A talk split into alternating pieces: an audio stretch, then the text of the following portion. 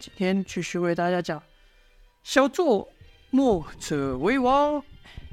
前文呢提到了吴城城主蒋佩和宁城曾黄给墨家首领燕萧安排了一个私人的宴会，在宴会上是极尽挖苦嘲弄啊，目的就只有一个，就是要让燕萧带着他的手下赶紧离开吴城。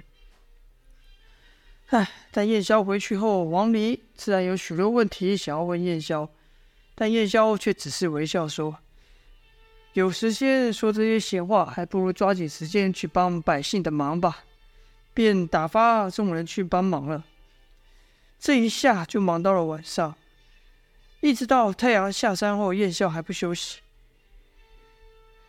搬砖弄瓦的，一直到深夜，才又将王离等人叫来说道。今晚我们就要离开这了。童风一直都觉得这件事很突兀，就问道：“可先生，我们还有好多事没没有做啊，像老王家他们家被破坏了，我们还没帮他修好，而且小李的亲人都还没从伤痛中恢复过来，我们必须要陪着他，先生。为什么我们要走得这么急呢？”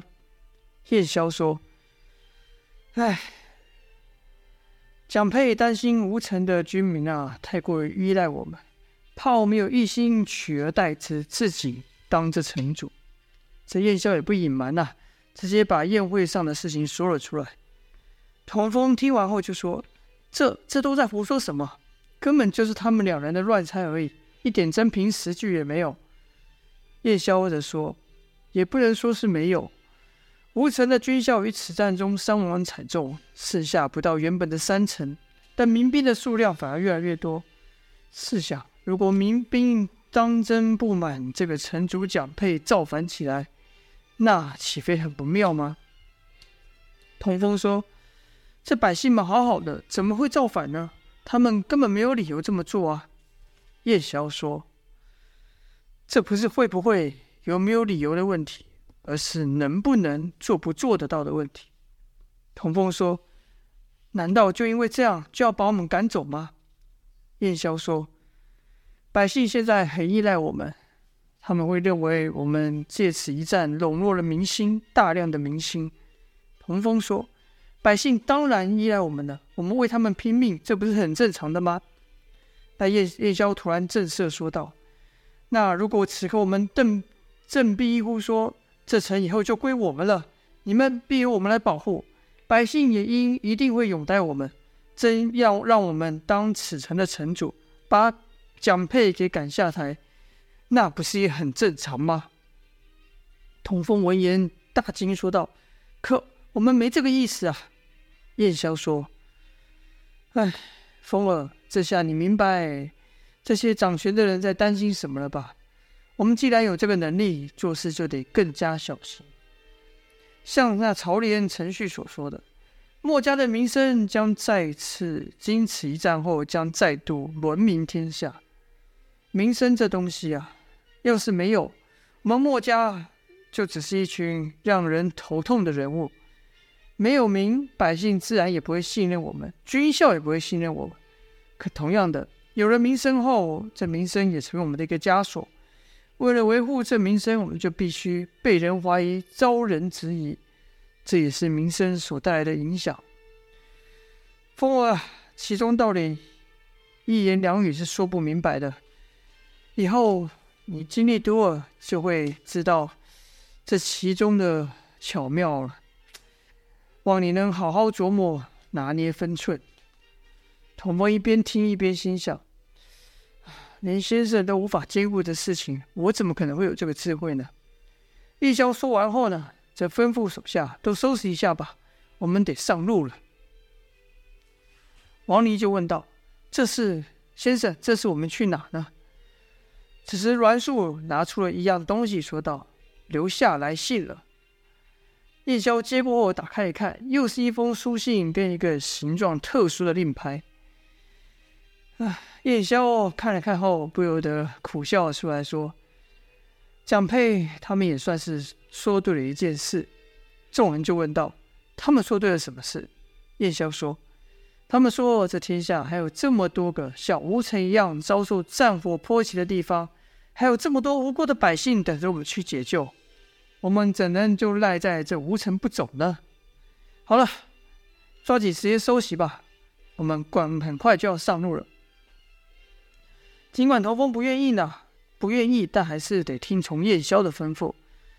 他还想跟好几个和他并肩作战、出生入死、搬砖盖瓦的同伴告别呢。可惜啊，天黑他们就得走了，他们将再也看不到这些人。深夜时分，燕霄等六人离去时，发现城门处有两个熟悉的身影在等待他们。这两人是范图和杜立两位将军。燕霄就问道：“两位将军怎么来了？”范图说：“先生受冤枉的事我都知道了。这个甄嬛啊，十足是个小人。城主毕竟受他挑拨，才对先生有其他想法。我们都知道先生做事坦坦荡荡，也想到先生碍于流言，可能今晚就要走，便与杜将军在此等候，想为先生送行。”我想说，能与先生和莫将军一同战斗，是我范某人的荣幸。燕霄是抱拳回道：“能与将军共同守卫家园，保护百姓，也是我的荣幸。”范图叹了口气说：“唉，这件事对你们太不公平了，可我却是无能为力，帮你们平反，连替你们说话的机会也没有。”燕霄则说。不要紧的，范将军，这种事我们早已习惯了。杜立这时候说道：“说实话，这口饭我吃的窝囊，真是恨不得和先生同去，干一番轰轰烈烈的大事业，于后世留名。”叶萧着说：“千万不可，杜将军，城里的百姓和军校都还指望着你了。再说，我们所做的事又哪是什么轰轰烈烈的大事呢？”我们既不能号令天下诸侯停止连年的征战，也不能使天下百姓过上太平之日。唉，我也希望有一日能够在一个小村里，身旁有只黄犬相伴，看着日升日落，过着无忧无虑的太平之日啊！听夜宵说完后，众人都不禁长叹，不知道是叹息这种太平之日，唉，太过。太过虚幻还是如何？然后范毒和杜立就轮流和燕霄等人道别。当杜立来到童风面前时，伸了他的大掌，拍了拍童风的肩膀，说道：“小子，保重了！你要是比我早死，我可饶不了你啊！”童风和杜立两人经过那场比试，而后又并肩作战后，是互相生了倾慕之感。童风也抱拳说道。将军保重。然后，范图、杜立等人和众人别过之后，杜立真忍不住又说道：“赵修要是还在，说不定就真随你们而去了。”王离安慰道：“赵将军是一条好汉。”然后，范图和杜立亲自为他们打开城门，目送他们离开。众人骑上马后往前行了几里，莫回头。往吴城的方向一看，这一看不由得大惊，说道：“先生，你们看！”几人这一回头，就看城墙上有点点火光。夜宵的人都明白，那是吴城军校所为啊，是为他们送行的。夜宵点了点头，回过头后喊了一声“驾”，是头也不回的加快速度离去。而童风则愣在原地看着这一幕，不知道为什么。他心里有一种说不上的感动，是激动吗？不，那感觉没那么强烈，但却比激动更为深刻，好像什么东西碰触到他的心一样。史童风一直看得出神啊，直到莫文靠近他，对他说道：“我们该走了。像吴城这样的地方，天下还有许多等着我们去救了。”童风这才回过神来，随莫文而去。事后，他们来到了另外一座小城。同样的鼓舞了城里的百姓，同样的打退了侵犯的敌军，又以同样的理由被掌权者赶了出去。而后又看到了那承载希望的点点亮光和短暂和平的景象。刚开始，童风还觉得不平，觉得委屈，甚至愤怒。但几次后，他发现留在他脑海中的是战后人们不分你我，为了重建家园互相帮忙的景象。与这些相比啊，那些委屈、不平、嘲笑、怀疑，好像也没那么重要了。童风越想守护百姓，他出手就越重。想当初他守上战场之时，他头脑可是一片空白啊！若非一旁有人帮他，他恐怕早就死了。但现在，童风已经可以和王离冲进那一眼看不完的敌军中，扰乱敌军的行动。乾坤镜的力量也随着童风修炼擎天功越来越熟而越来越强。战斗中，童风这所向披靡的力量，替王离等人突围了好几次严密的防守。童风这纯粹的力量，在战场上几乎是无人能敌。如此，童风随着夜宵救了一层又一层的百姓，也拯救了许多逃难的百姓和俘虏的百姓。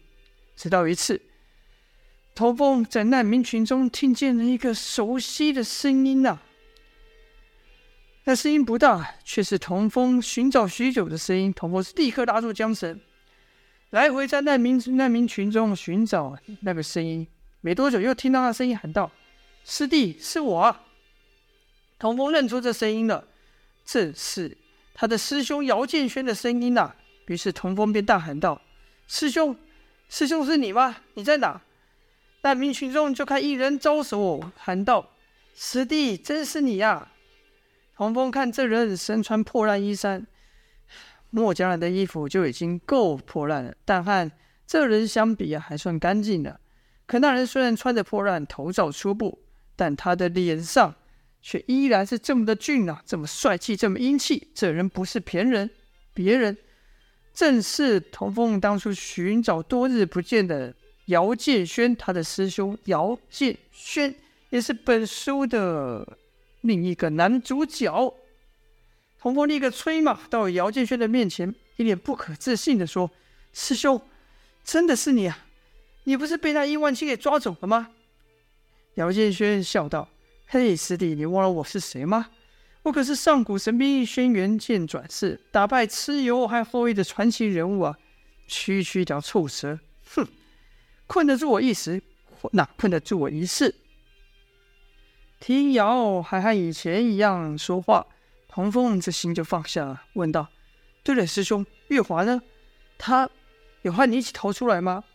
这时，姚建轩身后的一人才将头罩遮下，说道。他能逃出来，我自然也没问题。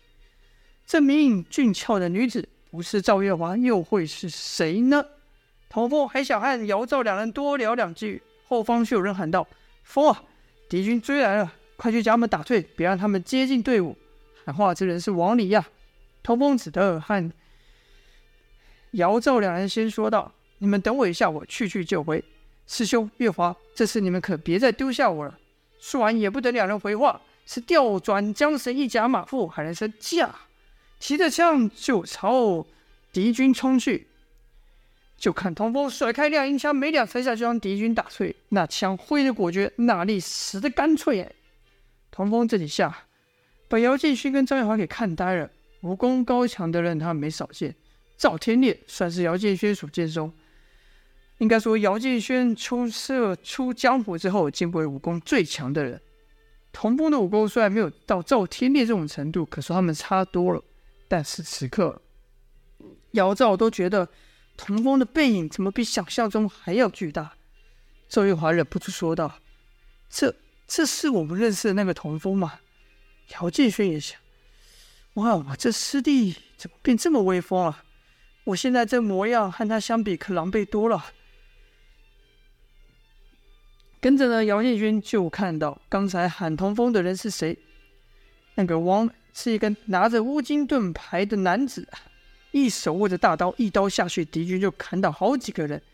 身后还有两名女子和两名男子，武功都非常厉害。那这是栾树、莫文艳、萧跟胡安呐。姚建军心想：啊，这几人和师弟是一伙的，那我可就算安全了。便拉着赵月华脱离难民的队伍。到路边等待童风回来。等童风将敌人打退后，回来找姚赵两人。童风是跳下了马，站在两人面前，激动的说道：“看到你们没事，真是太好了。”姚建勋说：“拜托，我是谁？我可是要名扬天下的大英雄，怎么可能会有事呢？”童风就喜欢听姚建勋这样说话。在童风的心里啊，他的师兄姚建勋永远都是这么潇洒、这么机灵、这么聪明。两人正聊的时候，王离也来了。就看王离骑在马上，手上的大刀还流不少血渍呢，模样很是吓人。但王离说话却很温暖，说道：“风儿，这两位是？”童风就说：“这便是当时我和王大哥你提过我在寻找的师兄和我的朋友。”王离一看姚赵两人，便道：“确实和你说的一样，长相不凡。但你们两个怎么和这群难民在一起的？”姚建勋说：“还不是为了躲那臭蛇。”王离不解啊，问道：“什么蛇？”童风说：“王大哥，这事一时半会还真说不清楚，等我们将这些难民安置好之后再说吧。”王离就说：“好，那这里就交给你了。”说罢，调转马头又朝后方跑去。童风就问：“不是童风啊？”赵月华就问童风说：“这些是什么人呢、啊？”姚建勋也说：“对呀、师弟，一阵子不见，你怎么也学人拉帮结伙？”童风笑道：“他们呢、啊？”他们和我爷爷一样，都是墨家的人。姚建勋一听，眼睛就亮了。姚建军从前听说书的人讲过好几次墨家的事迹，都说他们是百姓的救星，武功高强不说，为人还都正直的很，甚至正直到被世人说他们是傻啊。可此刻见到墨家人，姚心里却想：什么傻？人家墨家人神气的很。赵月华看到姚建勋眼中又露出那种羡慕的眼光，便撞了他一下，说道：“你这鬼脑袋又在想什么？”姚建勋说：“我是看到师弟高兴了，还能想什么？”赵月华说：“得了吧你，看你那眼睛羡慕的样子，是不是觉得他们很威风？是不是想和他们一样啊？”姚建勋不理赵，继续问童风说：“哎，师弟，你怎么会和他们走在一起？”童风说。要说起这件事，还得从当初你们被伊万青掳走，我到处去找你们开始。姚赵两人同时说道：“你有去找我们？”童风说：“我自然有，可是没找着啊。误打误撞下就遇上了王大哥他们。”正说话的时候，有个难民突然喊道：“哎呀，哎呀，我的脚拐了，谁来帮我？”童风立刻站起身说道：“师兄月华，我们正要赶去前面的一座城池，你们和我一起去吧，到时候。”你一定要和我说说你们是怎么样摆脱殷万青那臭蛇的。这马留给你们，我先去帮那人。一边说话，童风一边紧握着姚的手。姚建轩从童风的手上感到童风那炙热的情感。童风是真的真心高兴看到他们两人平安无事。姚建轩便点了点头说：“好，你先去吧，我们进城后聊。”如此，童风就跑去赶那位帮助那位难民了。待童风走后，周月华就问姚建轩说：“现在怎么办？”就看姚建轩耸了耸肩说：“还怎么办？自然是跟着我师弟进城去。”好了，这就是本集的内容了。我们这个应该说，哎哎，没有镜头许久的姚建勋终于又出场了，分开的两条线即将汇合。成为我们故事的，再度成为我们故事的主线。欲知详情如何，请待下回分晓。希望各位还喜欢我的故事，多多支持。好了，今天先这样，下播。